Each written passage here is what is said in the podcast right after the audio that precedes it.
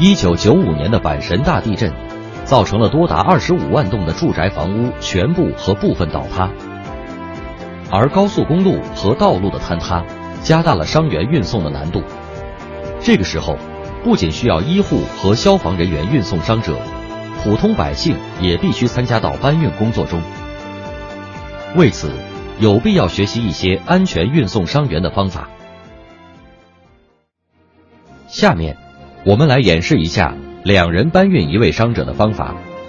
首先，从后面轻轻扶起伤者的上半身，并用膝盖顶住其背部。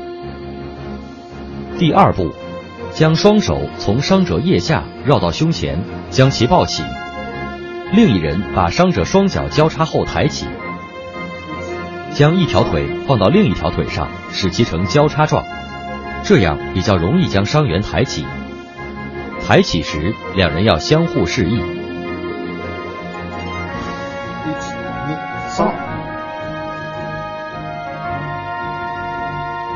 如能找到一条毛毯和两根棍棒，就可以自制一副担架。将毛毯展开，在三分之一处放上一根棍棒后。将毛毯折回，对折处放上第二根棍棒，再折回，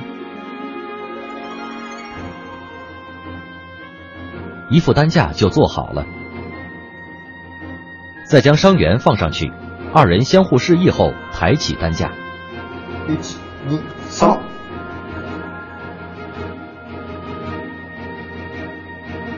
用身上的衣服也可以制作担架，以备不时之需。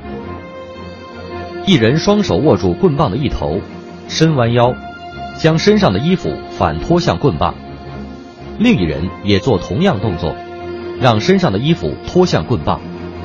这样衣服就反穿在棍棒上，再把中间的缝隙拉齐，担架就做好了。上下台阶时，将伤员放在椅子上搬运最为安全。二人应分别立于伤员的两侧，保持平衡。向后倾斜着搬运。